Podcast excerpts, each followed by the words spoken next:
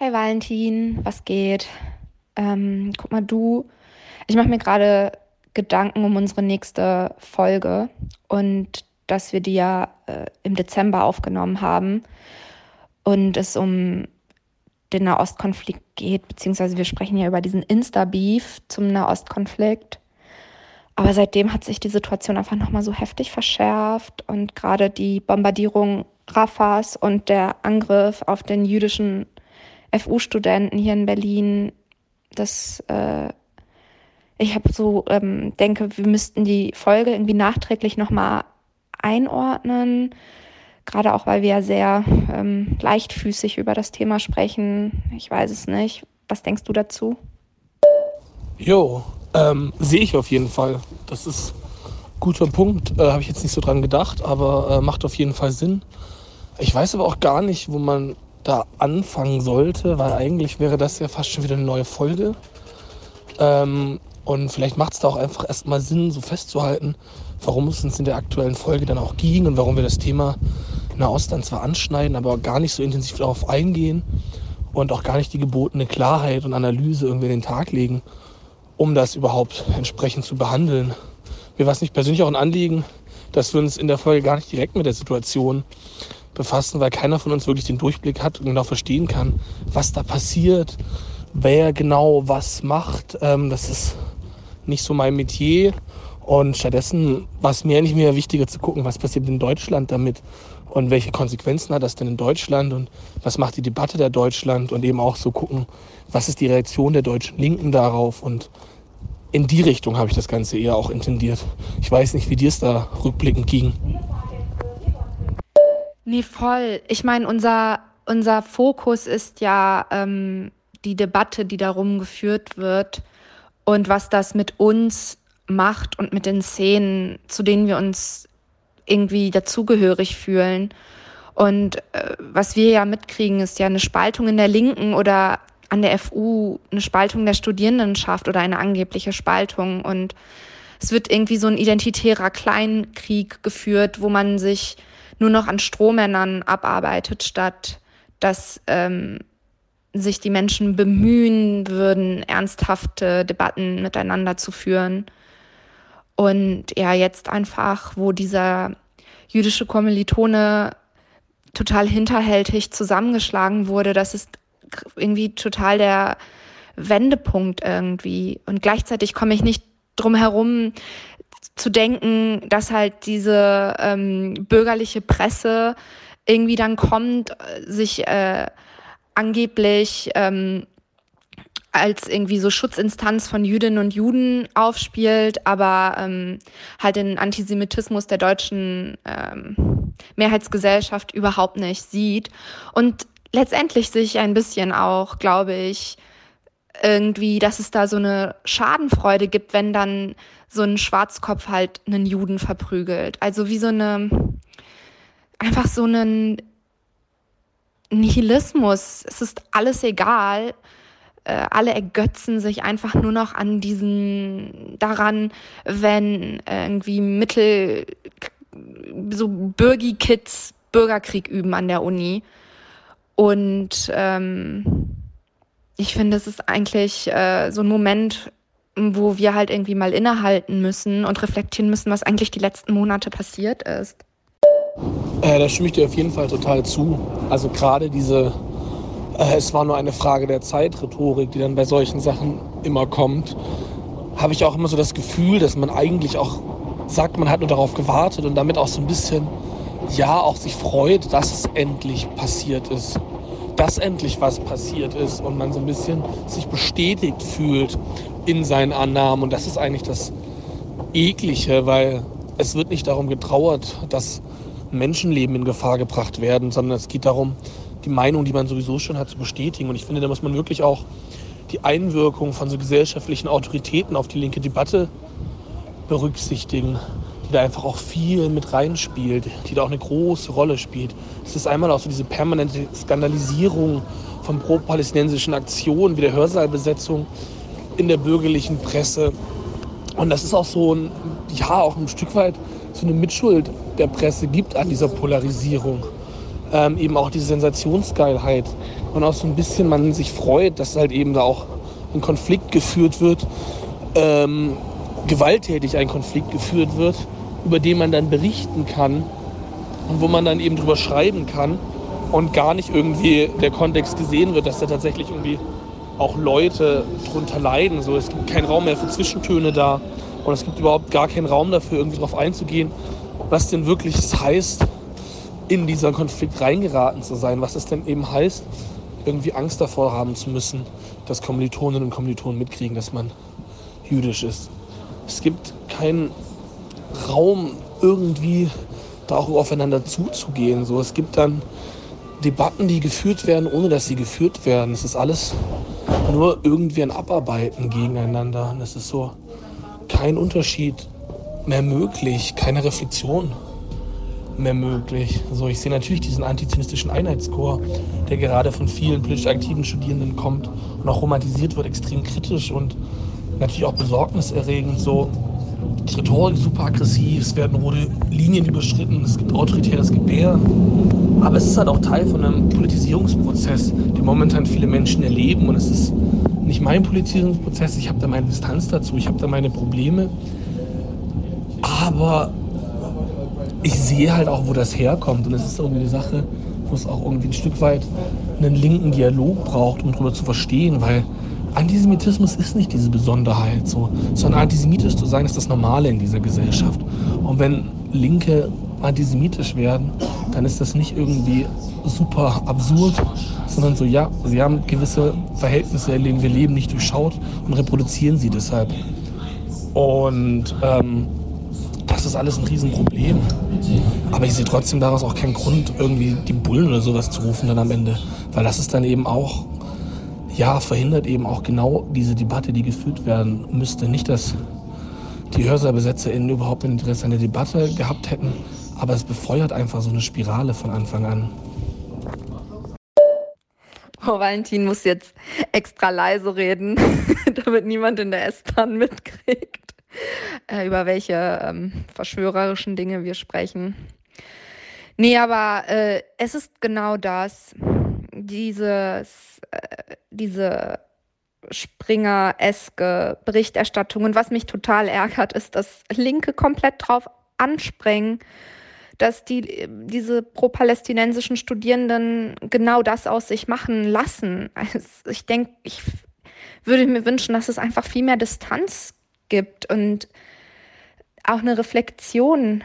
Ähm, und letztendlich haben Linke eine zentrale Position in, diesem, in dieser Debatte, in diesem Diskurs, wie auch immer, aber es wird komplett verfehlt, diese Positionen dann wirklich mit linken emanzipatorischen Inhalten oder Analysen zu füllen. Und gerade dieser Anspruch wird komplett von pro-palästinensischen Aktivistinnen aufgegeben, indem sie sich für so eine ganz klare Gut-Böse ähm, Einteilung entschieden haben. Und ja, wer dann halt einfach nicht da mit einsteigt, der wird einfach komplett ignoriert. Das finde ich, ja, das finde ich extrem besorgniserregend. Und es verhindert halt auch, dass man sich jetzt eindeutig zu der Gewalt positioniert, die die eigene Bewegung produziert hat. Also dieser Kommilitone wurde eben anscheinend verprügelt, weil er ein quote-unquote ein Zionist war. Er ist halt auch ein Jude und letztendlich ist er ein Kommilitone, der halt verprügelt wurde von einem anderen Kommilitonen. Das ist, das ist schrecklich und ähm, wenn eine Bewegung sich dazu nicht eindeutig positioniert, sondern die Gewalt, die entsteht, als ein Nebenprodukt, als ein Zufallsprodukt ähm, ansieht, dann läuft sie Gefahr, dass diese Gewalt sich verselbstständigt. Und ähm, es zeigt mir halt einfach, dass es eben eigentlich nicht um emanzipatorische Inhalte geht, wenn es keine Positionierung zu dieser Gewalt gibt, sondern die einfach äh, im nachträglich irgendwie rationalisiert oder instrumentalisiert wird oder eben weggeschwiegen, weil letztendlich gab es an dem Montag und Dienstag, nachdem der Kommilitone verprügelt wurde, gar keine, also an der FU gab es überhaupt keine Solidarisierung mit diesen Kommilitonen und das hat mir wirklich, das hat mir, ich fand das ganz schrecklich. Ja, und das ist halt auch der Punkt, wo man merkt, dass auch einfach es keinen Ort gibt, an dem linke Debatten geführt werden können, weil diese Reflexion von Gewalt innerhalb der Linken, die wichtig ist, die notwendig ist, die kann nirgendwo anders geführt werden als in irgendwelchen linken Medien. So. Aber was gibt es denn noch irgendwie an linken Medien? So, es gibt die junge Welt und die Jungle World. Ähm, aber genau da sind das ja auch nur Organe einer bestimmten Seite. So. Und wo dann natürlich eben auch diese, ja, in der Jungle World wird dann darüber berichtet, über die Gewalt, die davon ausgeht, so aber in der jungen Welt halt eben nicht. Und die Leute, die halt irgendwie Teil dieser Bewegung sind, die diese Gewalt auslöst, lesen aber halt nur die junge Welt. Und das ist halt eben Teil dieses ganzen Problems. Und ich glaube, da ist auch eben der wichtige Punkt zu sehen, dass auch die bürgerliche Presse halt auch einfach nie ein Problem mit Gewalt haben wird und auch irgendwie hat, weil sie hat kein Problem mit dem bürgerlichen Staat und sie hat dementsprechend auch kein Problem mit der alltäglichen Gewalt, die in einem solchen Staat ausgeht.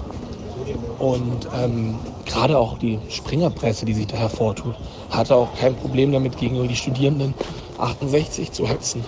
So hatte kein Problem damit, ähm, auch die Konsequenzen da zu sehen, dass halt eben Rudi Dutschke auf den geschossen wurde, der das Attentat mit schweren Verletzungen überlebt hat. Auf Benno ohne Sorge auf den geschossen wurde, der es eben gar nicht überlegt hat. Und äh, da hat ja auch damals schon Adorno eben auch deutlich gemacht, wie da eine Entmenschlichung stattfindet mit den Studierenden in der Presse, wie da auch eine Instrumentalisierung stattfindet, wo er wirklich so innegehalten hat in seiner Vorlesung und unsere Tagespolitik in seine Philosophievorlesung mit einbringen hat lassen, was er eigentlich nicht so getan hat, eben weil er selbst schockiert war davon. Und dementsprechend eine wirklich linke Kritik am Antisemitismus kann sich nicht mit Presseorganen oder bürgerlichen Politikern gemein machen. So, man reiht sich da nur in so einen blöden nationalen Konsens gegen Antisemitismus und für Israel ein. Und der war aber halt schon immer fake, weil Deutschland immer noch der Handelspartner offen antisemitischer Regime ist. Und auch gar nicht die Bemühung macht, das irgendwie zu verheimlichen. So. Man hängt da halt eine Israel-Fahne am Rathaus auf und gut ist. Und in solch einem Klima erscheint dann auch Antizionismus so eine linke Position und auch nicht zuletzt, weil die Opfer von Gewalt und Krieg in der bürgerlichen Presse immer instrumentalisiert werden und rationalisiert werden. Ähm, erscheint das auch eben so als Bestätigung dessen, dass man das Gefühl hat, so ja, eben weil das in der bürgerlichen Presse so passiert, weil eben in der bürgerlichen Presse über die Toten in Gaza so geredet wird, wie es geredet wird, ist es ein Grund, sich dagegen zu stellen. Aber auf der Gegenseite wird aber auch in der bürgerlichen Presse immer wieder Israel die Schuld an allem Möglichen gegeben und über keinen Staat so kritisch berichtet in Deutschland wie über Israel. So dementsprechend ist halt auch einfach die Presse da kein Ort für irgendeine Seite, an dem da irgendwie eine Debatte geführt werden kann. So. Und gerade eine Linke müsste sich halt gegen eine solche Instrumentalisierung von Gewalt richten. So, weil jeder Mensch, der stirbt, ist einer zu viel. Und es ist furchtbar, was in den Menschen in Gaza passiert. Es ist furchtbar, was am 7. Oktober in Israel passiert. Es ist furchtbar, dass immer noch Raketen fliegen. Und ähm, jeder Versuch, diese Toten zu instrumentalisieren, entmenschlicht die Menschen halt ein zweites Mal. So, die Toten werden noch ein zweites Mal entmenschlicht. Und genau damit darf man sich als Linker nicht gemein machen, egal ob jetzt die Argumentation für die eigene Seite oder gegen die eigene Seite liegt. Das ist einfach eine grundlegende Sache, der man sich zur Wehr setzen muss, mit der man sich nicht gemein machen muss. Und das, da versagt eine Linke, auch wenn sie das nicht schafft. Mann, ey, Valentin, du hast es echt geschafft, in der Sprache Adorno zu zitieren. Aber fair enough, du hast ja total den Punkt. Und ich glaube, wo gerade meine Enttäuschung und Fassungslosigkeit herrührt, ist, dass die Gewalt jetzt hier ist. Sie ist in Berlin, sie ist an der Uni und äh, sie ist so unmittelbar. Und selbst diese Gewalt wird von den Involvierten wegignoriert. Das ist, das ist das, wo es keinen Sinn mehr macht für mich und wo ich mich echt komplett ausklinke und wo ich mir so denke, es ist echt Zeit, die Notbremse zu ziehen und sich nicht noch weiter reinzusteigern. Das schulden wir einfach dem Kommiliton, der auf äh, brutalste und hinterlistigste Art und Weise äh, an einem Samstagabend außerhalb des Campuses aufgesucht und zusammengeschlagen wurde. Naja. Ich denke mir, ja, wie gesagt, die nächste Folge, die kommt und vielleicht ähm, ist es auch gar nicht so schlecht, äh, auf unsere, unsere Unterhaltung dazu blicken, die wir aus einem ganz anderen, einem anderen Zeitpunkt aufgenommen haben. Und vielleicht hilft, was heißt hilft unser humoristischer Blick, aber kann etwas äh, irgendwie was beitragen. Wie auch immer. Auf jeden Fall war das voll gut, mit dir darüber gesprochen zu haben. Und ja, lass uns auf jeden Fall äh, da was aufnehmen für die nächste Folge, was wir dem voranstellen. Alrighty, ich muss jetzt auch los, aber ich wünsche dir noch einen schönen Tag, Valentin. Wir hören voneinander. Tschüss. Ja, voll. Lass da morgen noch was aufnehmen, wenn wir uns sehen. Und ich glaube auf jeden Fall, dass das, was wir gesagt haben, trotz der zeitlichen Distanz noch genug Bezug zur Realität hat, dass da Leute auch was mit anfangen können und auch verstehen, worum es uns damals ging.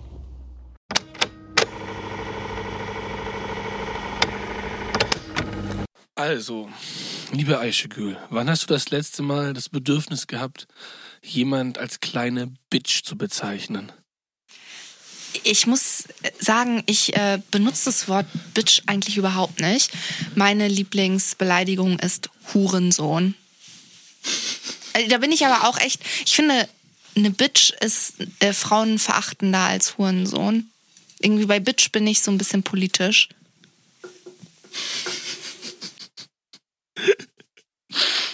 Das muss man klippen. Bei Bitch bin ich so ein bisschen politisch. Aber so Hurensohn und Bastard, äh, das sind, äh, wann war das letzte Mal? Also äh, ich äh, beim Fahrradfahren durch Berlin. Jeden Tag, jeden Tag beschimpfe ich irgendwen als Hurensohn oder Bastard oder Hässlichkeit. Aber politisch noch nie. Ich habe mich doch politisch noch nie mit irgendwem so beleidigt. Du? Auf Twitter bestimmt, als ich noch auf Twitter war. Boah, wie lange ist das dann her? Ich bin nicht mehr auf Twitter seit 2017. Ähm. Boah, nee, selbst in den Zeiten, wo ich auf Social Media richtig ähm, unhinged unterwegs war und Leute mich mit Leuten auf Social Media gebieft habe, habe ich das natürlich immer total politisch korrekt gemacht. Dann habe ich den Leuten vorgeworfen, unreflektiert und privilegiert zu sein und äh, ein White Boy oder ein Allmann. Ja, ich habe das auch nicht so krass gemacht, aber ich habe ich hab einmal ein Video von Enissa Amani gepostet, in der sie erklärt, dass wenn sie Hurensohn sagt, es nicht um die Mutter geht und so erklärt, wie sie das benutzt. Und das habe ich geteilt und dann gab es einen Jungle World Artikel, der gegen meine damalige Politgruppe gerichtet war, in dem dann behauptet würde, dass die Gruppe sich dafür einsetzen würde, dass man das Wort Hurensohn benutzen kann. Worauf dann hin, äh, was auch überhaupt nicht stimmt, war es einfach nur so mein Privat-Joke, das Video zu posten. Woraufhin dann die Gruppe sich gesagt hat, was für ein Quatsch ist das denn? Woraufhin dann Paulette Gensler, eine Bahamas-Autorin, darauf reagiert hat und erklärt hat, warum der Begriff Hurensohn durchaus emanzipatorisches Potenzial hatte und sie es äh, schade findet, dass sich die Gruppe davon äh, distanziert hat. Und ja, das ist meine bewegende Geschichte mit dem Begriff Hurensohn. Du hast es geschafft. Echo, die Leute reden wieder von dir, nachdem sie dachten, du wärst wegaufen davon und krepiert. Das ist zu emotional. Ich bin ganz ruhig, rational. Ich heb weg zu den anderen und sag's dir noch einmal. In diesem Sinne, herzlich willkommen zum Don't We Theory Podcast. Äh, ja, hi Leute, ich bin Aishegül. Ich bin Valentin. Und ähm, heute nehmen wir eine Folge auf, auf die ich ähm, bisschen bestanden habe, so aus meinen persönlichen therapeutischen Gründen, weil es mich sehr beschäftigt hat, die letzten paar Wochen. Und zwar möchte ich über den Instagram-Beef zwischen Myrna Kund und Minna Kurt. Warte, ganz nochmal. Kant, Mina, Myrna Kant. Und zwar, ich habe das Bedürfnis, über den Instagram-Beef zwischen Myrna Funk und Shader Kurt zu sprechen. Liegt dir das auch so auf der Seele, Valentin? Ich habe den Instagram-Beef nicht wirklich mitbekommen. Ähm, aber ich habe beide Autorinnen gelesen. Von dem her. Genau, ich erkläre mal kurz, warum, was die, die Sache ist. Und zwar im Zuge des äh, 7. Oktobers haben sich halt beide Autorinnen ähm, zu den zu den Geschehnissen, zu der politischen Situation in Israel und in Gaza geäußert ähm, und haben natürlich die äh, vorhersehbaren Positionen bezogen. Ähm, Shader Kurt halt so eine antikoloniale und ähm, Minna Funk ähm, ist halt zu, ja, in kürzester Zeit zu so einer richtigen Insta-Aktivistin geworden, was ihr ja so gar nicht ähnlich sieht. Und ähm, ja, hat sich halt eben sehr, hat es eben sehr das, ähm, ja, die ihre Erfahrung, ihre Gefühle, ja, irgendwie das Trauma, was da erlebt wurde von Jüdinnen und Juden, hat sie dann darüber öffentlich ge postet sehr, sehr, sehr viel, ist auch so ein bisschen zu so einem Hauptbezugspunkt geworden in der deutschen Öffentlichkeit, wenn es darum ging, die äh, ja so eine zionistische, pro-israelische Sichtweise auf die Geschehnisse zu haben. Die hat richtig viel. Also das habe ich mitbekommen. Ich äh, folge Myrna Funk seit längerem ich glaube, seit ich Who Cares gelesen hat. Und die hat richtig viel geschrieben auch. Also sie war, ich habe gesehen, dass irgendwie so jeden zweiten Tag in der, als es gerade alles frisch war, irgendwie ein Artikel, frag mich nicht wo, aber basically, glaube ich, alle wichtigen bürgerlichen Medien abgedeckt mit mhm. Interviews oder Artikeln.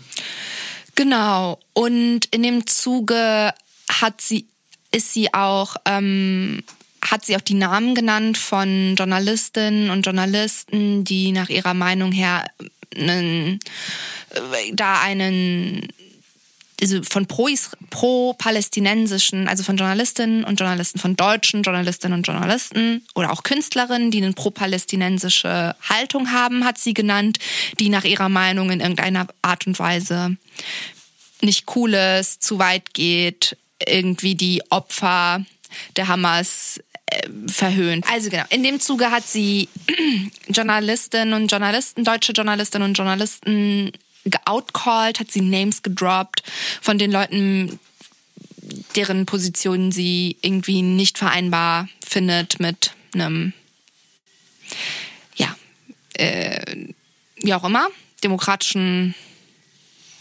Aber das ist, ein gut, das ist ein guter Punkt. Man, man weiß eigentlich gar nicht genau bei Männer Funk, mit was sie diese Position nicht vereinbar findet.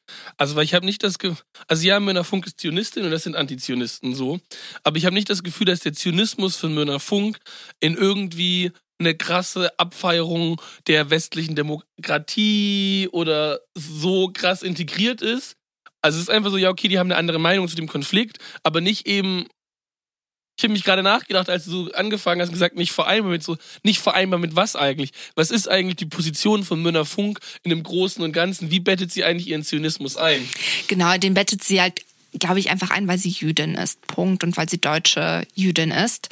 Ostdeutsche Jüdin. Ostdeutsche Jüdin. Und genau, als erstes hat sie halt eben den Namen Malcolm Ohanwe gedroppt und ähm, seine, seine direkte Reaktion zu den Anschlägen der Hamas skandalisiert, äh, woraufhin echt seine großen äh, Arbeitgeber, also Arte und ich glaube der BR haben sich halt, haben ihn direkt gedroppt, direkt seinen Namen also die Kooperation. Und ja, irgendwie ist so Mirna Funk so ein bisschen auf so einer, ist so ein bisschen anhinscht, was das angeht und äh, scheut sich gerade nicht davor, eben Leute direkt, also Namen zu nennen von Menschen, die sie, deren Inhalte sie als störend oder menschenfeindlich oder eben antizionistisch, wie auch immer, äh, empfindet.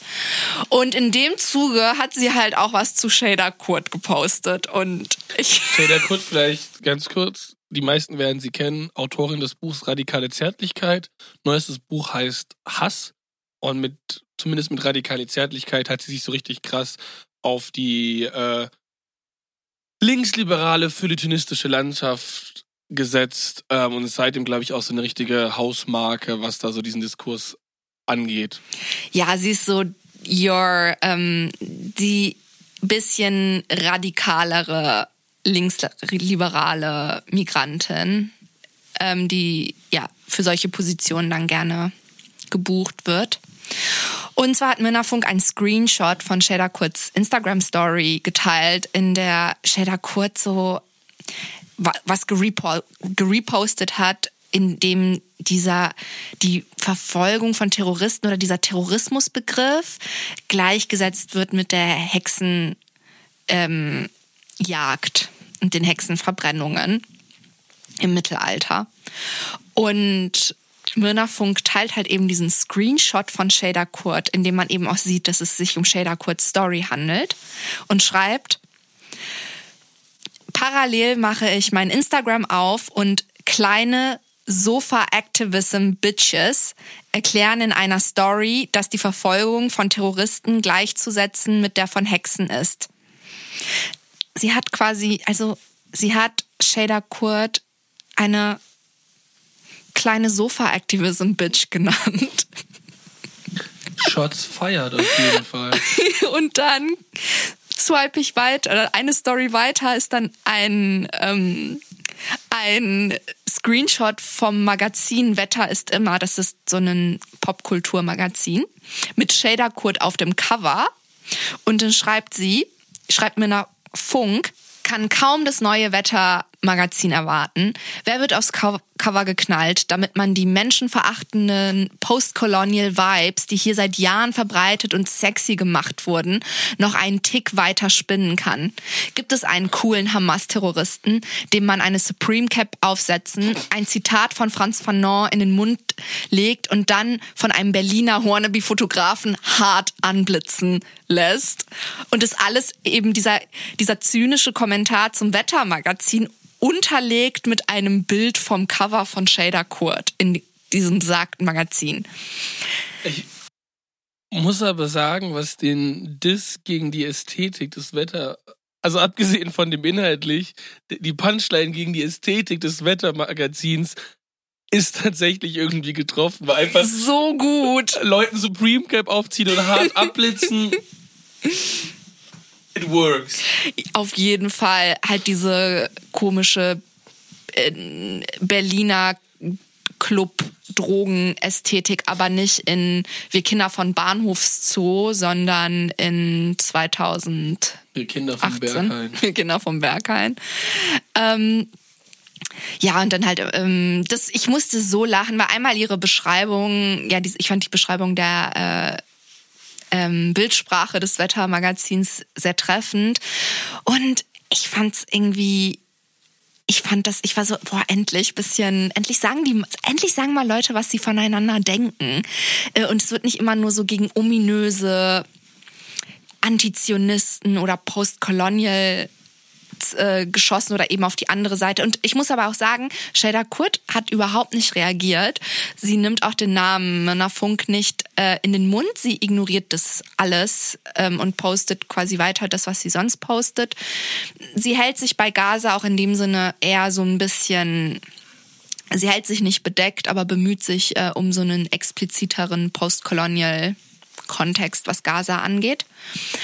Und also das, äh, was am meisten man mitbekommen hat, sie hat eine Veranstaltung abgesagt, weil die veranstaltende linke Gruppe in Hamburg äh, ein Statement zu Ga äh, zum Nahostkonflikt veröffentlicht hat, mit dem sie nicht d'accord war, dass halt eben ganz klar den 7. Oktober als äh, Gewalttat verurteilt hat und da hat ihr quasi der Kontext der israelischen Besatzungsvorgeschichte gefehlt. Das ist so diese eine Position, die man so krass mitbekommen hat von, von ihr. Genau, ich muss sagen, tatsächlich, so viel habe ich nicht mitbekommen, weil ich habe mein, mein persönliches Instagram ist deaktiviert und ich gehe mal so einmal die Woche über so einen anderen Account, den ich habe, rein, um zu gucken, ob ich irgendwas verpasse und äh, ich verpasse natürlich gar nichts und lösche die App dann wieder dankbar nach ein, zwei Stunden. Ähm, ja, aber es hat mich total beschäftigt, dieser, äh, dieser Beef auf Instagram. Ähm, und auf mehreren Ebenen. Also ich finde, das ist halt echt wie so eine Droge, dieser ganze Polit-Gossip zwischen diesen Persönlichkeiten aus Deutschland, diesen Intellektuellen. Und es nervt mich total. Also es nervt mich, dass es das überhaupt schon vorher war. Und ich glaube, dadurch, dass es Myrna Funk so explizit gemacht hat und dadurch, dass sie so diesen Namen genannt hat, konnte ich irgendwie, war da so eine Erleichterung. So endlich, endlich gibt doch eine mal zu, dass, dass man sich an konkreten Personen abarbeitet und nicht an, an größeren Ideen und Positionen und einer Kritik. Es hat so ein bisschen halt was von dem, Moment, wenn so ein Deutschrapper einen Namen droppt. Also unabhängig, wie man dann irgendwie. Also ich merke das auch, dass da so eine Sensationslust in mir auftaucht, wenn zum Beispiel, keine Ahnung, Farid Bang und Kollega droppen neuen Song und sie nennen halt mal Rapper beim Namen und es sind nicht die Wack-MCs, die Rucksack-MCs, sondern es ist so, oh, da wurde ein Name genannt und es ist so, es, es, man ist so, okay, da passiert jetzt was. Das ist, das ist, weil es ist immer der Anfang, wenn der Name genannt wird. Es ist nie das Ende einer Sache. Ja, und ja, und man äh, ist natürlich total auf die Reaktion gespannt. Und da muss ich sagen, ich glaube, die Reaktion, also das habe ich, wie gesagt, ich bin nicht so regelmäßig auf Instagram, aber Mirna Funk hat dann auch so eine Story gemacht, wo sie, wo sie darüber, glaube ich, gesprochen hat, dass es eine einstweilige Verfügung gegen sie gab von besagten Postcolonial Activist Bitches. Ich äh, mutmaße mal, dass, das, dass es sich um Shader Kurt äh, dabei handelt. Aber könnte auch jemand anderes sein, weil Mirna Funk in der letzten Zeit extrem viele Namen gedroppt hat von Journalistinnen und Journalisten. Also ich weiß es nicht. Aber ähm, und ich glaube, mh, mm, ich hatte einerseits diese Erleichterung, dass so ein Name genannt wird und auch so ein gewissen Respekt für, von, vor Myrna Kurt, dass sie diesen Namen eben nennt, ähm, dass sie sich da nicht zu schade für ist. Und andererseits habe ich mich richtig geärgert. Und zwar dachte ich so, nein, jetzt hat Myrna Funk hat sie das, wird sie als die, ist sie die Person, die gegen diese Art von ähm, Kritik-Celebrities im deutschen Diskurs, die sich getraut hat, die zu kritisieren und gegen die zu wettern, während alle anderen die letzten Jahre die Klappe gehalten haben, weil sie sich ähm, nicht unbeliebt machen wollten mit diesen extrem präsenten und äh, ja äh, Persönlichkeiten im Diskurs. Und ich muss sagen, also ich möchte nicht, dass Myrna Kurt Mirna Kurt die Person ist. Mirna, ähm, Funk. Mirna Funk, oh mein Gott. Mirna Funk. Ähm, also ich, ich finde das nicht gut, dass Mirna Funk jetzt die Person ist, die da so einen, ähm, die sich selbst als die Person stilisiert, die sich traut, diese Menschen zu kritisieren. Denn ich, Mirna Funk ist letztendlich für mich schon auch eine sehr, also eine Anti-Linke, eine Antikommunistin und eine Libertäre, Elon Musk äh, Verehrerin und ja, irgendwie kaufe ich ihr halt ihren ganz, ganzen Kram auch nicht ab. Ganz weirde Person auf jeden Fall. Ja, also sie ist so richtig best of Postmodernism. Sie schustert sich so ihre politische und persönliche Identität aus allen möglichen subkulturellen und popkulturellen Codes zusammen und lässt sich auf gar nichts ähm, äh, festnageln, was sie den Reiz von ihr natürlich total ausmacht. Aber ähm, genau, ich ich persönlich war hatte da halt so diesen Moment von so einem so einem hämischen Hehehe. Jetzt äh, kriegen wir alle so ein bisschen ihr Fett weg von diesen Leuten, die mich irgendwie total nerven, weil sie so Kritik total, also linke Kritik und linke Theorie sehr erfolgreich zu so einem Lifestyle-Produkt ähm, umwandeln und verkaufen und damit ganz gut Geld machen.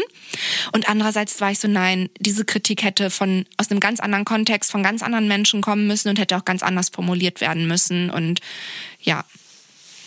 Ja, und vor allem halt auch mal ernsthaft sich mit dem, was die Leute tatsächlich sagen, halt auseinandersetzen. Also es ist halt so ein bisschen, es ist ja gar keine inhaltliche Kritik, sondern es ist ja auch gar nicht irgendwie eine Auseinandersetzung damit, was da Shada Kurt tatsächlich gesagt hat in dieser Gleichstellung von äh, Hexenverfolgung und Antiterrorkrieg. So, das wäre ja irgendwie eine Kritik, die wirklich eine Kritik wäre, hätte ja da erstmal überhaupt drauf eingehen müssen, so, okay, wie kommt die darauf?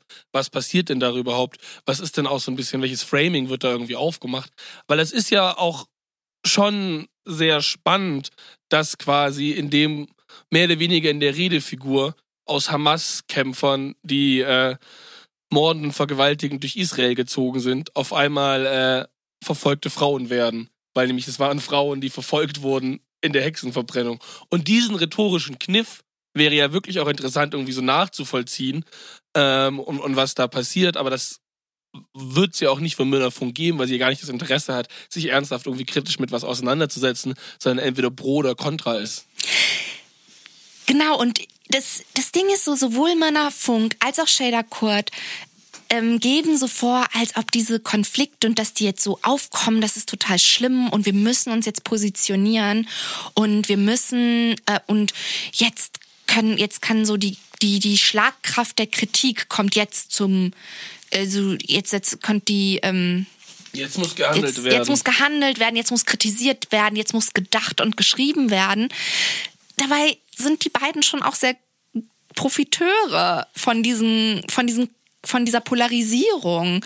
Und ich glaube, da da bin ich einerseits, ja, was ich jetzt persönlich davon halte, ob ich das moralisch richtig oder falsch finde, ist, das interessiert niemanden und das interessiert mich selbst auch nicht. Aber mich regen dann auch so Leute auf, oder ich bin dann so ein bisschen, ich finde es sehr komisch, wenn Leute auf diese, auf diesen Beef einsteigen, das so reposten mit dem mit der totalen Überzeugung, dass das jetzt politisch relevant ist, sich ähm, zwischen Männer Funk und Shader Kurt und den und für das, was sie halt angeblich stehen, wo auch niemand richtig weiß, wofür die stehen, also, sich ist, zu positionieren. Das ist ja auch eben, eben der Punkt. Es ist einerseits diese Position im Nahostkonflikt, wo sie wo man sie festmachen kann, weil sie da konträre Positionen haben. Mhm. So.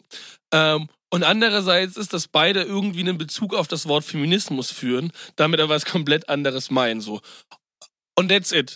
Das sind mehr oder weniger die Punkte, wo es überhaupt irgendwie eine Art von Überschneidung gibt. So, weil Münner Funk hat eine Finance-Kolumne, während irgendwie Shader Kurt irgendwie äh, schreibt die nicht auch Gedichte? Nee, weiß ich nicht. weiß ich nicht. Vielleicht ist es auch einfach nur, wird so einfach passen in meinem ja, Bild von ihr, dass genau. sie Gedichte schreibt. Aber Shader Kurt hat so ein, inszeniert sich eher in so einem künstlerisch-ästhetischen Habitus, während Münner Funk sich dann eher so Girlboss-mäßig irgendwie inszeniert und auch so die Lebensrealitäten, die beide irgendwie beschreiben, gar nicht so wirklich viel Bezugspunkte haben, weil Shader Kurt bezieht sich auf die Linke, Münner Funk bezieht sich nicht wirklich auf die Linke, so da gibt's irgendwie so ein paar Bezüge irgendwie hin und rüber, aber Münner Funk agiert nicht aus einer Position der Linken heraus und richtet sich nicht an, an die Linke, wenn sie irgendwelche Sachen sagt, sondern richtet sich an bürgerliche Presse. Aber ist in der bürgerlichen Presse die beliebteste Kritikerin der Linken oder der Vogue der Vogue-Linken, der den Vokies.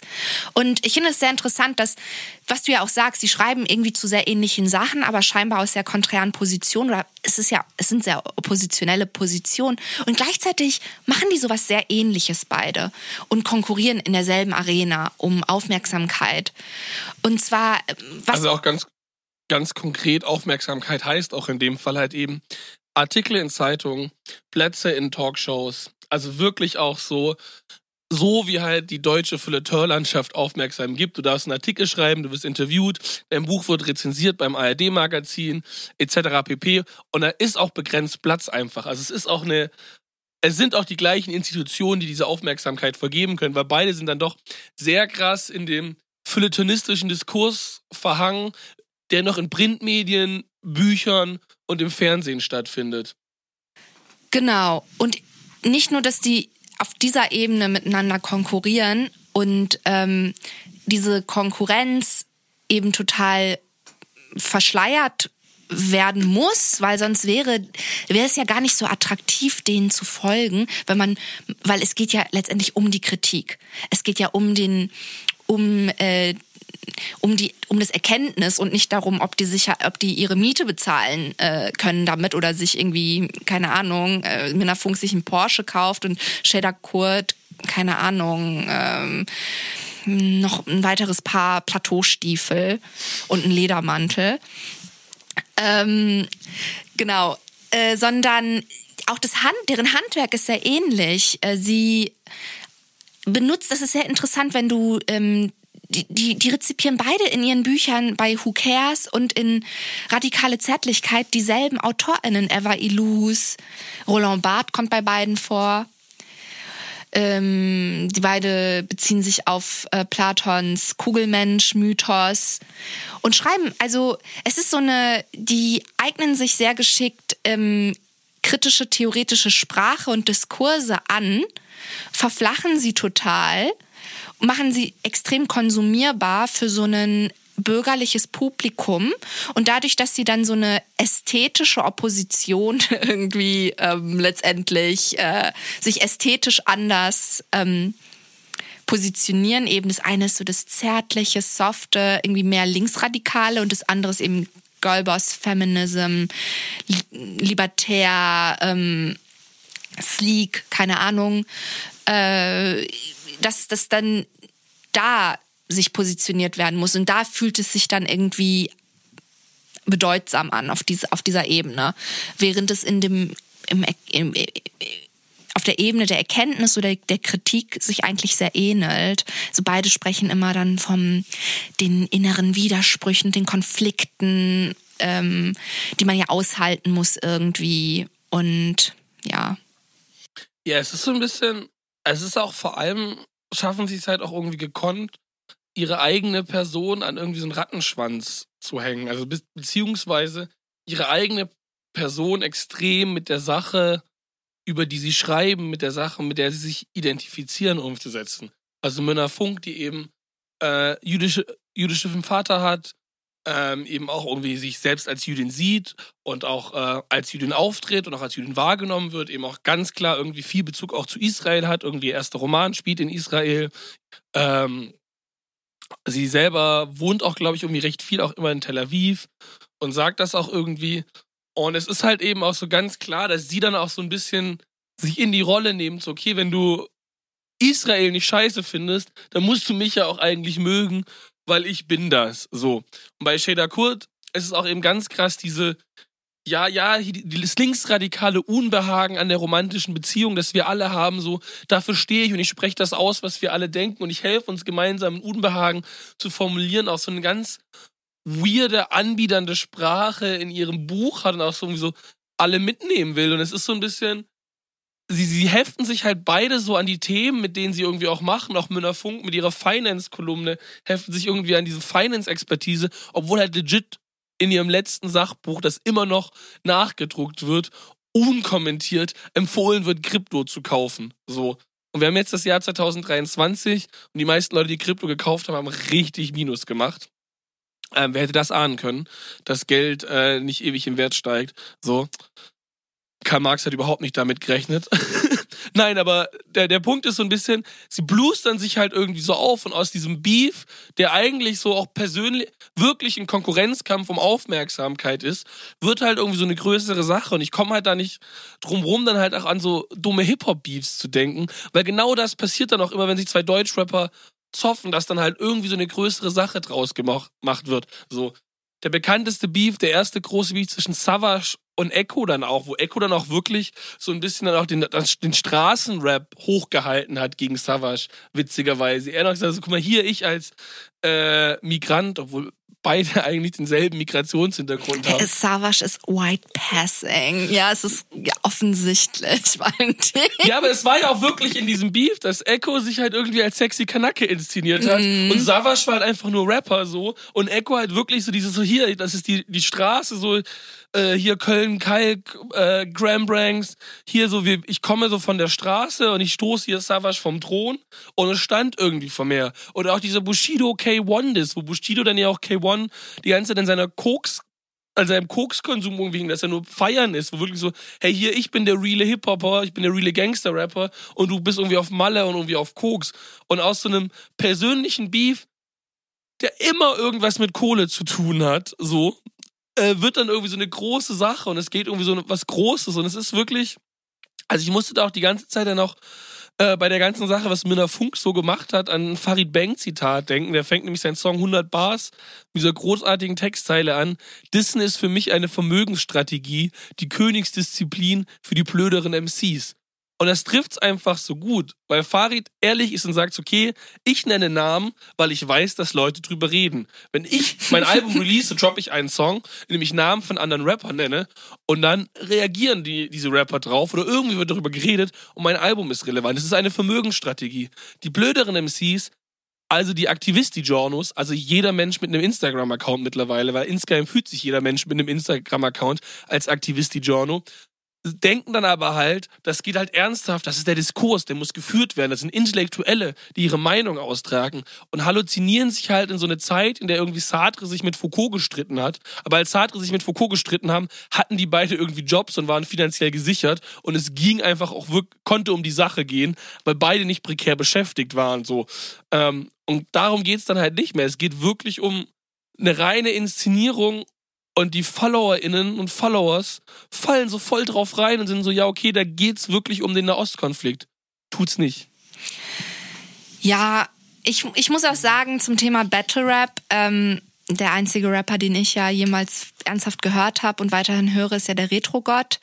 Und halt damals die ersten beiden Hassen Hoden-Alben, da äh, wettert der Retro-Gott ja auch immer gegen Wack MCs und er droppt aber keine Namen. Und das macht er ja ganz bewusst. Also ich finde, entweder machst du es halt wie Farid Bang und droppst halt einen Namen ununterbrochen, das ist halt deine Strategie.